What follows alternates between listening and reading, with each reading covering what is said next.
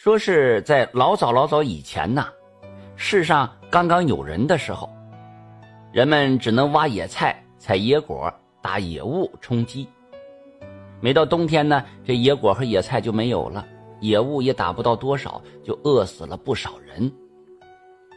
天老爷呢，看人间太苦了，就纷纷扬扬的下起白面来了。男女老少用簸箕搓，笤帚扫。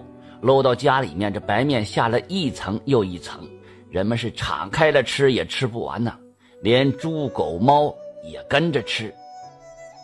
东西多了就糟蹋，这好好的白面饼，咬一口就扔了；香喷喷的面条子，尝一口也不要了。路上有个坑坑洼洼的，把这白面一扫就垫到了，反正不是自个劳动得来的，不心疼。这一天呢，天老爷降临到人间。扮成了一个要饭的老头，走进了一个村子，他要看看他给人间的白面都是咋个吃用法。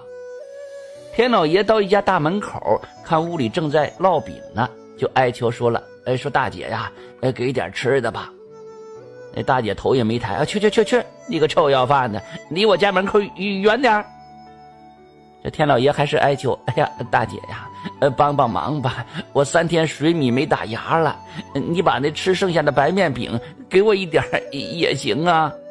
这大姐不耐烦了，抬起头来瞅了一眼要饭这老头，尖声辣气的就说：“哼，看你个脏样，这是剩下的饼，就是给我孩子垫腚，也轮不到给你吃。”说着呀，就把刚烙的饼拿起一张，垫在那孩子屁股底下了。天老爷就说了：“说大姐呀，这白面饼是人吃的，给孩子垫腚，那不白白的糟践了吗？”大姐说了：“你眼睛不好使啊啊，还没看见白面满山遍野，我糟不糟践关你屁事啊！”说着，拿起那柴火棍，就把天老爷给赶走了。天老爷就寻思了：“我这年年辛辛苦苦降白面给人间，哦，人们不知爱惜。”竟给孩子垫了腚了，垫了屁股了。再说这人心也太坏了哈，见穷不帮，见死不救啊！他回到天上，就纷纷扬扬下了一场和白面一样的东西，落在地上啊，也是厚厚的一层。人们就用簸箕搓，用笤帚扫，搂回家中竟然化成了水了。就这样，天老爷把白面变成了雪，来惩罚人间。人们没有了白面，又得挖着野菜和采野果打野物充饥了。到了冬天，冰雪一封地，没地方寻找食物，那饿死、冻死的人呐，无计其数啊。天老爷一看，这心里有些不忍。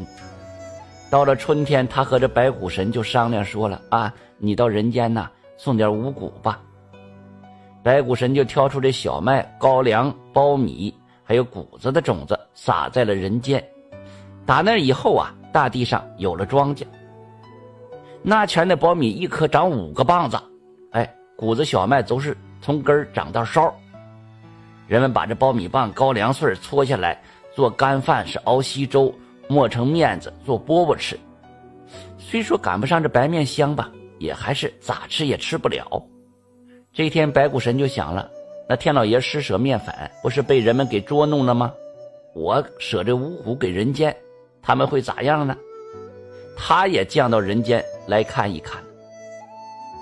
白骨神就变成了一个老太太，挎着个筐，拄着个棍，哆哆嗦嗦的走着。他边走边查看着庄稼长得咋样。正走着呢，就听原场闹吵吵的。走近一瞅，哦，闹了归期是两帮人在打仗。他们手里没有别的家伙事就掰那苞米棒子打人呐。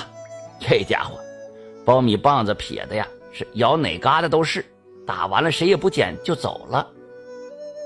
白骨神看着心疼啊，走上前去就说了：“说行行好吧哈，我走路走累了，饿得受不了，你们遍地的苞米棒子就给我一个生啃吧。”一个小伙子说了：“哎切，给你生啃，我们还拿什么打着玩啊？”说着，他捡起了一个苞米棒子，一扬手，扔进了旁边的水泡子里，又一扬手，又扔了一个。旁边的人呐，都跟着拍巴掌笑。白骨神气得无了嚎风的，一把就把这小伙子推了个老远。你们太过分了，不知道劫灾，这是造孽呀！白骨神走进那小麦地里了，一把攥住的麦穗就从下往上撸，越撸着麦穗越小，眼瞅着就要撸没了。一开始大家伙还当乐景呢，以为这个老太太疯疯癫癫挺有意思。但是，一看随着老头的手往上撸啊，整片的麦地的麦子穗都变小了。这下子大家伙可毛了。白骨神又把地上的苞米棒子一个劲儿的往筐里装，可那筐呢，咋装也装不满。这回呀，人们立刻就明白了，这是神仙对他们的惩罚呀。可是又不敢上前祈求，只好干瞪眼看着。这看劲儿啊，从大道上跑来一条狗，来到白骨神面前就跪下了，就说了：“说神仙息怒啊，万万不可将粮食全部都带走，这要没有粮食，人们又得挨饿，遭受灾难呐。”白骨神说了：“哼，遭受灾难活该，谁让这人心都这么坏了呢？”狗一看求情挺难，就说了。请神仙呐，少留一点，给人们活命吧！我从今往后不吃粮食就是了。白骨神就问了：“哼，那你不吃粮食，你吃什么？”狗想了想：“那我就吃屎吧，这屎也是粮食变的。人们有粮食吃，我就饿不死啊。”白骨神看着狗忠厚的样子，没办法，嗨，看你面子上，我就留下一些吧。从此啊，这苞米每颗只结一个棒子。顶多不超过两个棒子。原来的高粱谷子和小麦啊，都是一个叶子结一个穗儿，也变成了一颗结一个穗儿了。为了让人们有事可做呀，白骨神又撒下草籽，让草啊与庄稼同生同长。人们要想生活下去，就开始学会除草施肥了。打那以后啊，人们知道了自己劳动得来的果实不容易，弄不好就要挨饿。也懂得爱惜粮食了，也就从那前起呀，狗啊开始吃屎了。想继续收听下一集的，那就点个关注吧。